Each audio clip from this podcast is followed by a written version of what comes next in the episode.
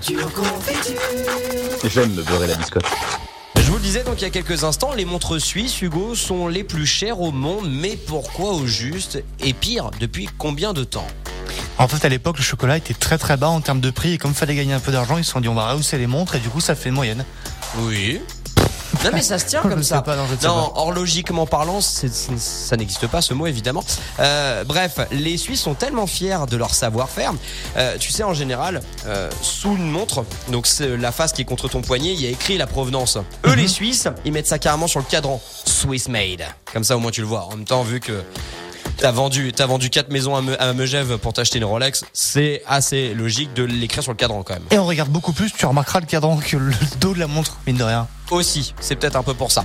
L'industrie du luxe et de la haute couture, normalement, bah, c'est chasse gardée de notre savoir-faire, nous, les Français. Alors pourquoi les très luxueuses montres proviennent de Suisse? Encore une fois, c'est une question de tradition. Je vous ramène pas loin, à 500 ans. C'est très simple. Les orfèvres euh, genevois étaient réputés. Ils faisaient de très beaux bijoux, des bracelets, des, des, des colliers. Sauf qu'il y a un type, un religieux, vraiment relou et je reste poli. Il est arrivé donc à Genève, il était protestant et il a mis des, des trucs en place, des règles super drastiques. Genre il a dit les bijoux, ça sert strictement à rien à part pervertir les gens, c'est complètement inutile. Je vais interdire tout simplement la bijouterie. Donc bah il y a pas mal de monde qui se retrouve au chômage, sauf que c'était la période de l'inquisition, vous savez. Donc on faisait la chasse aux protestants. Donc les protestants de France, d'Italie, eh ben, ils sont allés où? À Genève et donc en Suisse parce que là on les accueillait.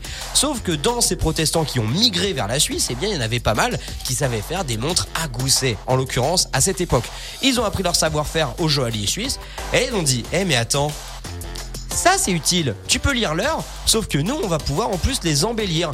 On va leur mettre euh, des diamants, des saphirs, des pierres précieuses, utiliser des métaux rares. Et voici comment donc l'horloger suisse est devenue très luxueuse, très belle, parce qu'en fait on a utilisé tout simplement quelque chose d'utile, on l'a paré d'or, et comme ça on a mis deux choses ensemble, et surtout les joailliers ont pu continuer de prospérer en Suisse. Une rencontre et l'horlogerie suisse. Complètement. Vous savez tout, les super leftos 7h50. Tous les cultures confitures sont à retrouver évidemment sur radiomontblanc.fr.